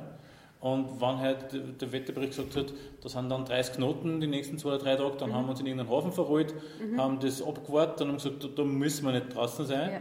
Weil passieren wieder- tut ja. das sowieso, es passiert sowieso, dass Es du- anders ist, wie, es, wie, es, wie die Vorhersage Ja. ist und dann, dann bist du vor Anker und auf einmal hast du 30 Knoten. Haben wir auch gehabt, wir auch aber gehabt wenn man es weiß, dann vermeidet man es. Und Mhm. verstehe Ja. natürlich jetzt so Charter Cruise, die eine Woche Urlaub haben und die mieten genau von Samstag bis Samstag ein Boot. Mhm. Und wenn die dann da drei Tage viel Wind haben oder vier Tage, werden sie trotzdem irgendwann rausfahren, sie sagen, ich bin ja nicht zum Segeln da. Ne? Ja. Und wir können entspannt sein und sagen, muss nicht sein. Und darum bringen wir uns von vornherein schon mal gar nicht in viele Situationen, wo wir uns dann nicht wohlfühlen, sondern sagen, das sehen wir eh, was da kommt. Da müssen wir nicht draußen sein. Es ist ja nicht wirklich, für mich zumindest nicht spaßig, bei 2 Meter Welle und 35 Knoten Wind. Wo, wozu? Ja? Warum? Ich, wenn, wenn ich wo durch muss, weil ich jetzt da bin, dann kann ich es eh nicht ändern. Wenn ich halt äh, bei den Kanaren losstarte und in die Karibik fahre, dann kann ich mitten am Atlantik eh nicht umdrehen und sagen, na, morgen hat es 30 Knoten, da will ich jetzt nicht hin.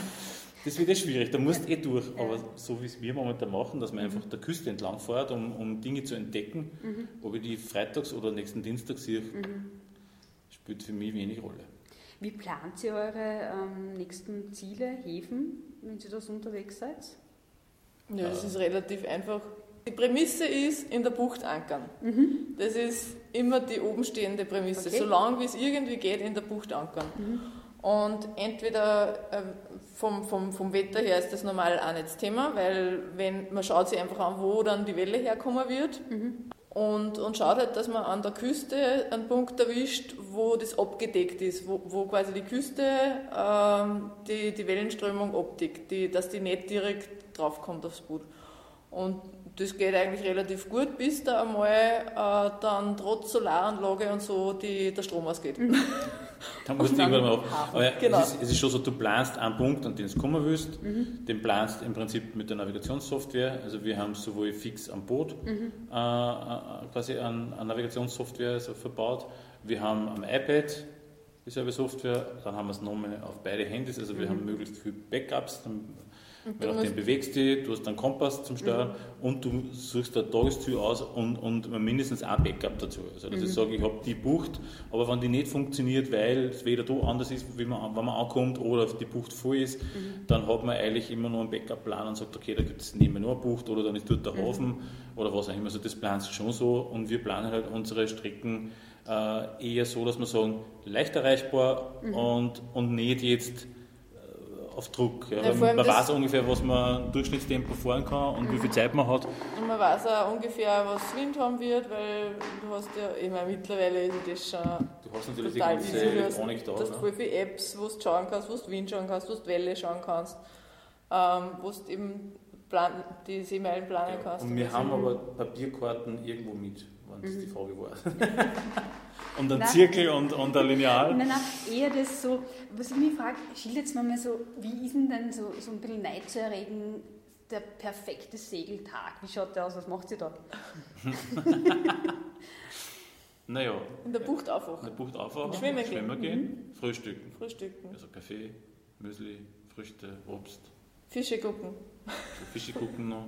Was war Fische Dann- gucken? Fische gucken. Ah, Fische anschauen. Dann Schnorcheln einmal, gehen. dann, oder so. dann einmal, also, me- ja, Ja, dann man- ein Tagesziel festlegen das, oder. das haben wir oder meistens schon am Vorabend, dass wir sagen, ja, nächsten das, Tag, eigentlich macht man es am Vorabend. am Vorabend. Und dann halt, Und dann da noch- hat man sich auch Zeitfenster überlegt, wo man weg will, weil es riecht sich auch ein bisschen nach dem Wind und Mhm. Anker auf.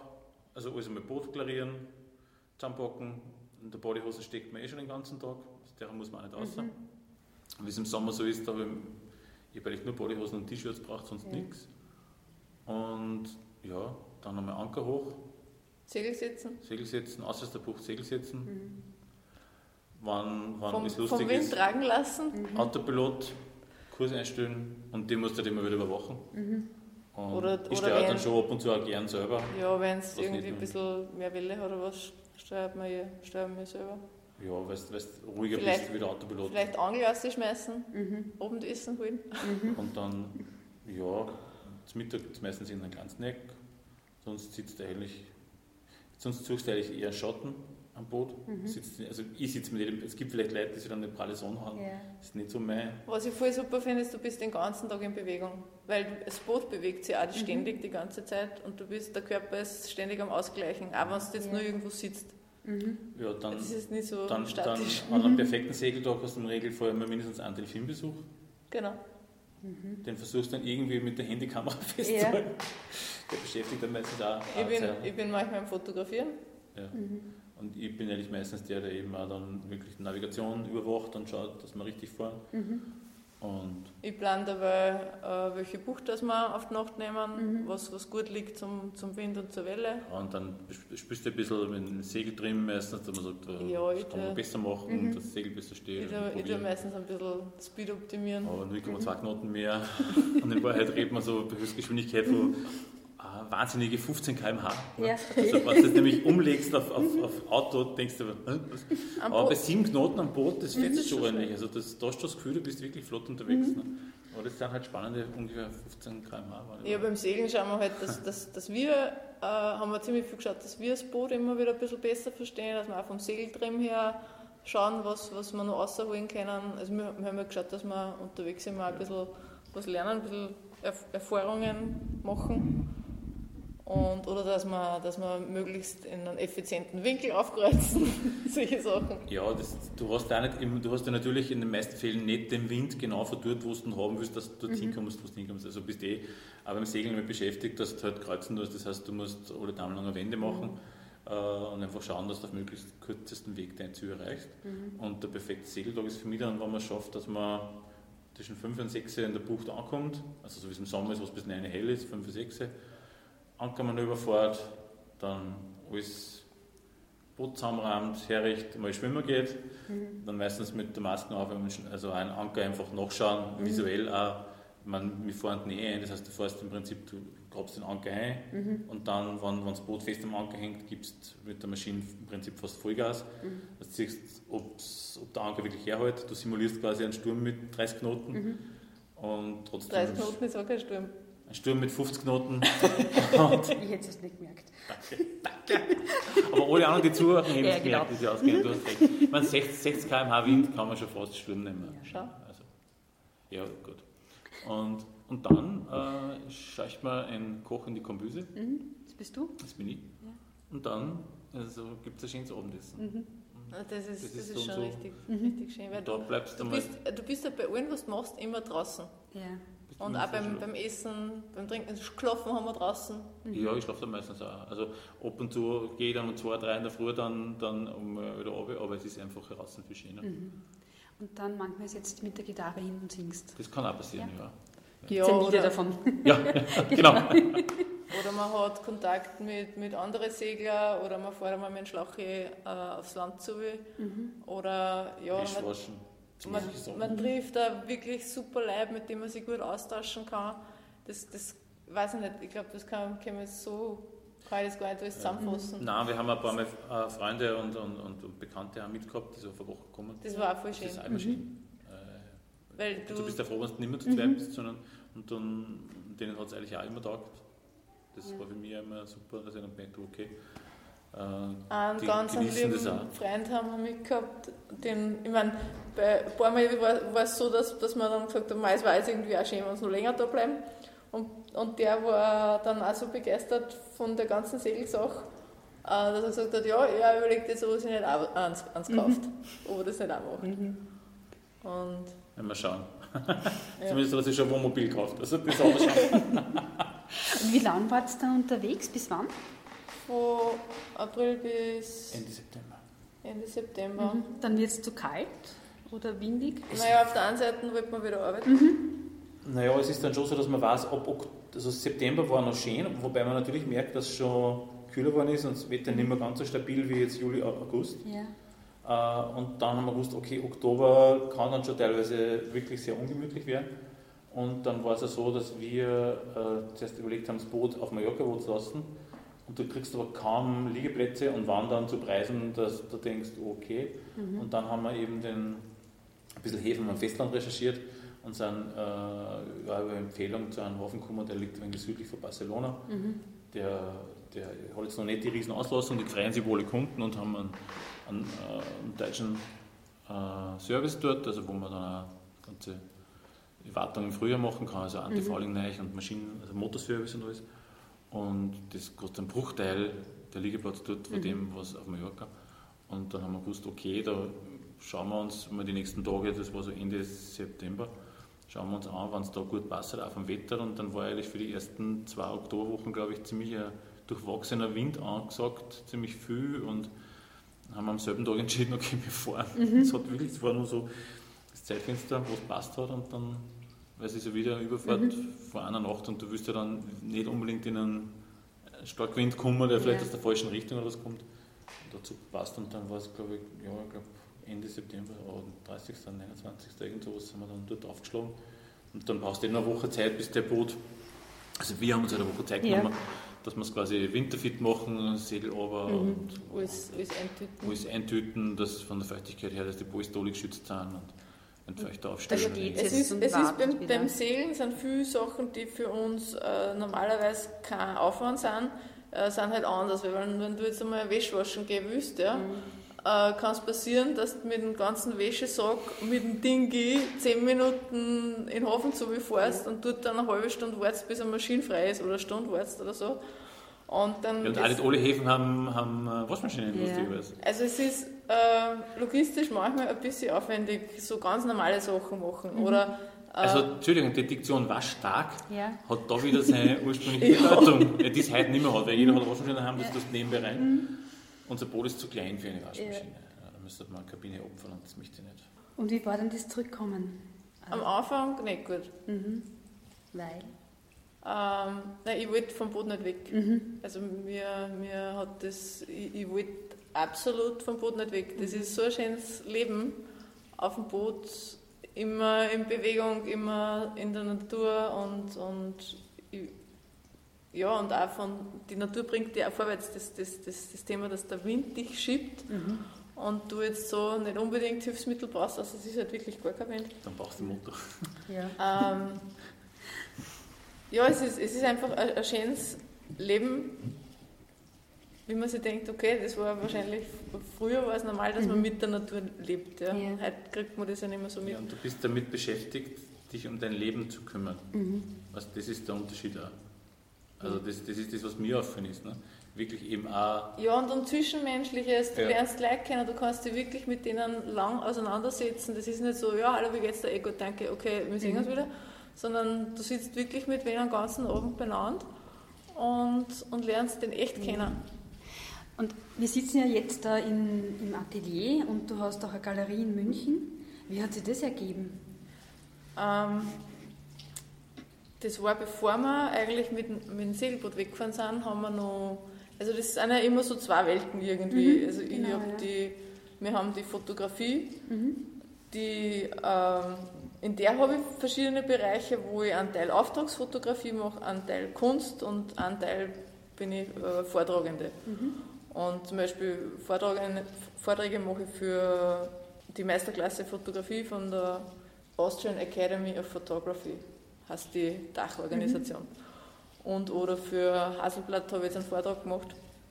Und eben die Kunstgeschichte. Und äh, was die Kunstgeschichte betrifft, waren wir im April, noch bevor wir quasi aufs Boot gegangen sind, auf der Kölner Liste. Das ist eine Kunstmesse. Und auf der Kölner Liste habe ich zwei, haben mich halt zwei Galeristinnen angesprochen, eine Hamburger Galeristin und eine Münchner Galeristin. Und die haben, die Münchner Galeristin hat die figurativen Arbeiten in ihr Portfolio genommen und die Hamburger Galeristin hat die Landschaftsporträts in ihr Portfolio genommen. Und das war eben auf der Kölner Liste. Und ja, so bin ich zu den Galerien gekommen. Und dann sind wir halt aufs Segelboot und, und ich habe gewusst, wie ich heimkomme, äh, habe ich schon Termine, also wie quasi die Segelsaison vorbei war, habe ich schon gewusst, ich habe Termine für einen Vortrag in Wien und, und eine Ausstellung in München. Das heißt, ich habe immer schon so Fixpunkte, wenn ich heimkomme. Und das, was halt quasi noch nicht gefüllt ist, äh, werden dann Aufträge und, und Freiarbeiten. Und halt äh, das aufarbeiten, was ich halt entweder fotografiert habe oder jetzt waren wir gerade, wo ähm, die möchten gern Bilder aufhängen, dann komme ich dorthin, schauen wir das an und wir also besprechen die haben sich das. ein Haus gekauft, die haben sich ein großes Haus gekauft und, und, und möchten Bilder dort haben. Und dann fragt man, Genau, und haben sie halt bei mir schon was gesehen und wollten halt, dass ich hinkomme und dass wir uns das gemeinsam anschauen. Aber war da nicht die Angst da, nach, wenn man jetzt das da ein halbes Jahr oder Jahr unterwegs ist, dass man zurückkommt und man keine Aufträge mehr hat, vor nichts steht, nochmal neu anfangen muss? Ja. Nein, also wir waren Nein, gut daheim und ich glaube, die ersten drei Kunden haben innerhalb von zwei Tagen angerufen von selber. Nein, das, es war eigentlich einfach so, dass so- ich, ich melde mich dann, wenn ich äh, zurückkomme, bei ein paar Leuten, wo ich weiß, die haben mich letztes Jahr schon angeredet, dass sie gerne was machen würden. Viel warten dann, bis ich wieder da bin. Dann gebe ich Bescheid, ich komme zurück und dann machen wir eigentlich schon einen Termin aus, wenn wir fotografieren. Und äh, ich will jetzt eh nicht äh, jeden zweiten Tag ein Shooting haben. Das, äh, ich will nicht den Stress haben, den ich vorher gehabt habe, ich möchte kreativ arbeiten. Das heißt, ich will Zeit haben, dass ich an meine freien Projekte arbeite. Die, die Sachen, die dann ausgestellt werden. Und da ist nie die Angst da, dass, dass einfach dann irgendwann einmal die Kunden sagen, naja, na, wenn die ständig weg ist, dann interessiert mich das nicht mehr, mehr. Und irgendwann, dass das dann kein Geld mehr da ist. Ja, die, die Kunden gehen natürlich woanders hin, das ist ganz klar, weil ich kann das nicht mehr, äh, ich kann das sowieso nicht mehr kompensieren. so wie früher. Das ist eh klar. Aber ich habe halt andere Kunden und ich habe andere Projekte wie vorher. Und wir haben uns ja auf das abgestimmt, auf ein kleineres Budget von dem, was wir brauchen.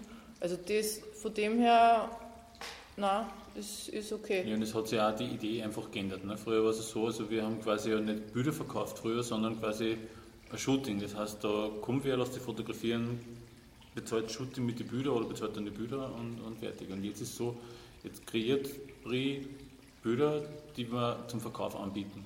Und, und es gibt und die halt Leute, mache ich einmal, aber die gibt es ja dann zwar in limitierter Auf, Auflage, aber aber man kann dann einfach im, im Prinzip bestehende Werke verkaufen. Also es ist, es ist die Idee auch mhm. andere geworden. Also das mischt sich halt noch ein bisschen zusammen. Wenn du nur Aufträge fotografierst, ähm, machst einen Auftrag, wickelst den ab, wirst bezahlt, das ist erledigt, du machst den nächsten. Mhm. Wenn ich sowas mache, ist es so, ich arbeite manchmal auch lang oder, mhm. oder manchmal nicht so lang an, an einem Projekt das wird fertig und steht ab dem Zeitpunkt bis für immer und ewig zum Verkauf. Das heißt, also bis halt quasi die, die Auflage von zwölf Stück vergriffen sind, ja, dann halt nicht mehr. Aber das heißt, da arbeite ich an was, was viel längerfristig ist mhm. und auch viel mehr für mich da ist, weil ich meine, kreative, äh, meine Kreativität mehr. Wir haben, wir haben ja im Sommer Bilder verkauft. Also mhm. auch am Boot haben wir mhm. Anfragen gehabt und, und im Prinzip äh, wickelt das Brie dann vom Boot über den Computer ab. Da wird dann sagt der Kunde, ich hätte gern das Bild in der Größe sowieso mhm. äh, und dann äh, kriegen die das im Prinzip heimgeliefert. Mhm. Also es gibt keinen Grund, sich Sorgen zu machen. Kann es gibt so? immer einen Grund, sich Sorgen zu machen. Und wenn man sich Sorgen machen will, dann kann man sich über alles Sorgen machen. Aber ich finde einfach auch, es, man muss einmal eine Pause machen mit den Sorgen mhm. machen. Und natürlich denken wir auch darüber nach, was ist in 20 Jahren Na, in der Pension oder, oder, ja, was kriege ich dann eine Pension? Und dann denke ich mir, ja, das weiß ich sowieso nicht. Und, und ich habe für mich irgendwann einmal aufgehört, dass ich mir, dass ich mir so kurzfristig Sorgen mache, weil, und das nochmal zurück zum Anfang, was wir heute geredet haben.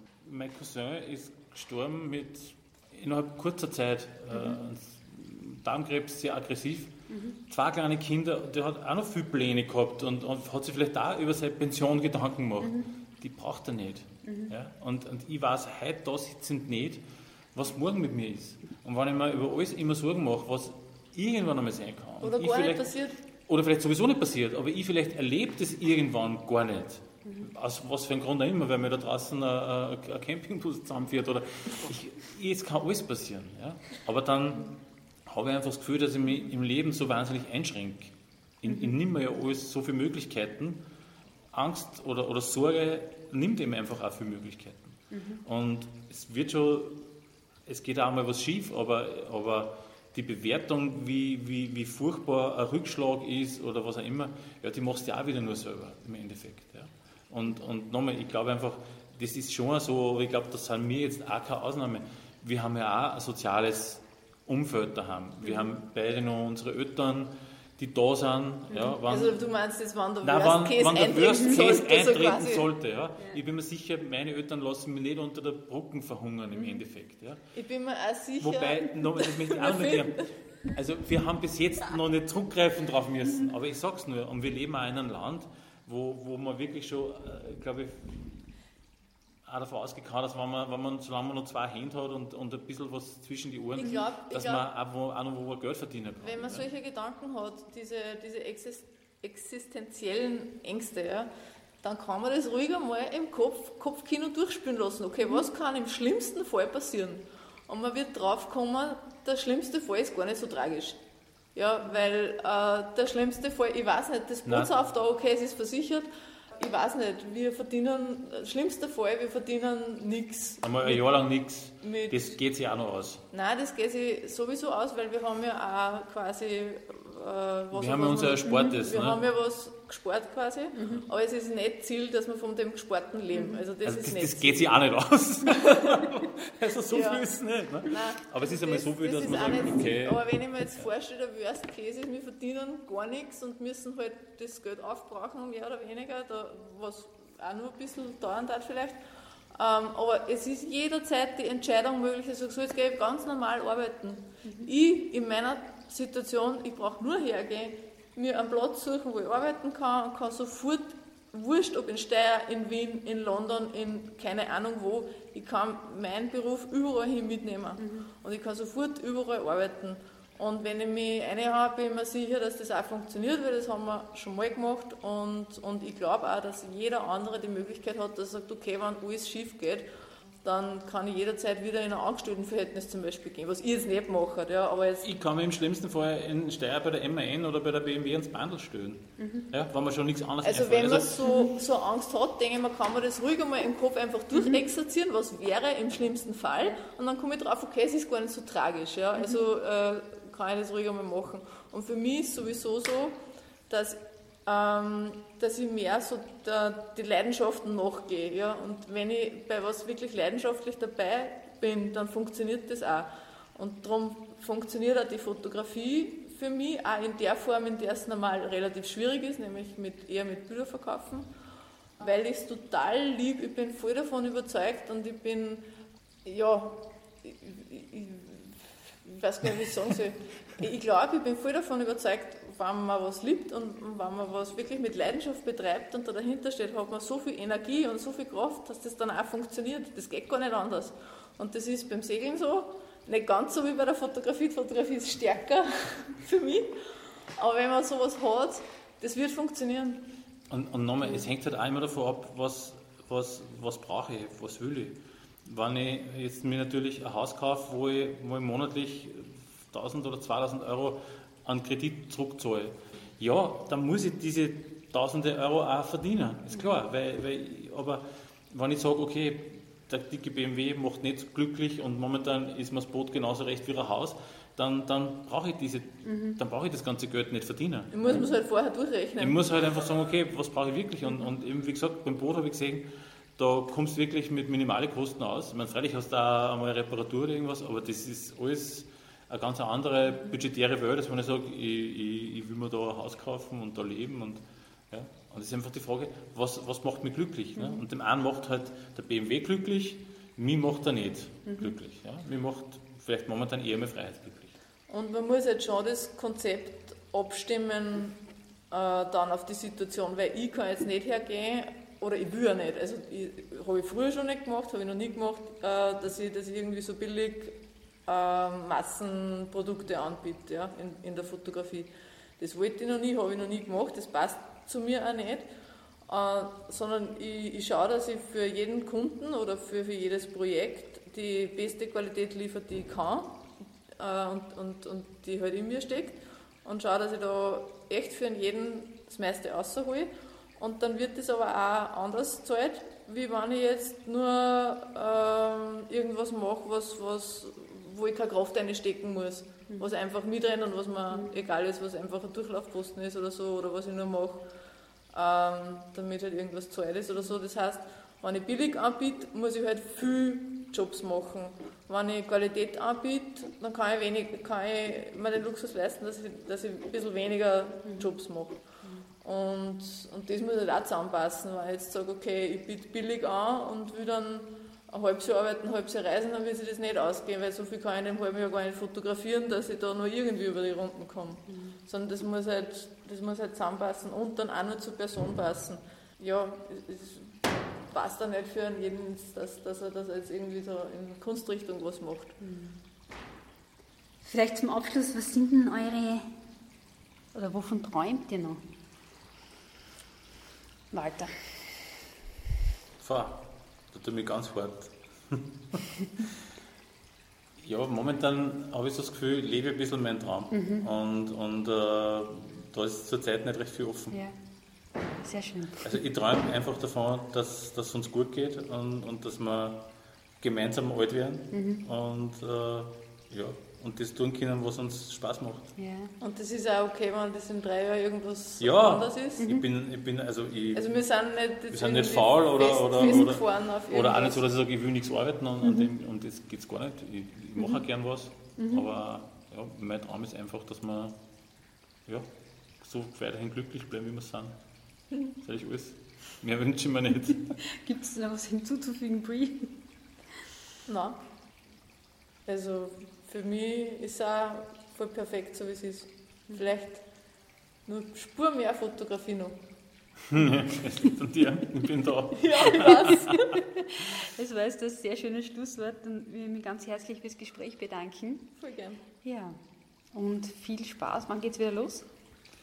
Wenn das Wetter passt. Also es wird jetzt Anfang März einmal an, an dem, der Termin sein zum Boot Mhm. äh, Frühjahrscheck machen und dann schauen wir einfach, wie es ist jetzt so Anfang April wieder. Mhm. Das hat ganz gut passt eigentlich auch vom, vom Wetter her. Ja. Da hast du halt stabil und ein bisschen warm. Und dann geht es eher Richtung Ja, Italien. Mhm. Korsika, Sardinien, das ist immer so die Richtung. Aber neben Mallorca. Das war die Schulungsinfo. Genau. Ja, dann nochmal vielen Dank fürs Gespräch. Sagen danke.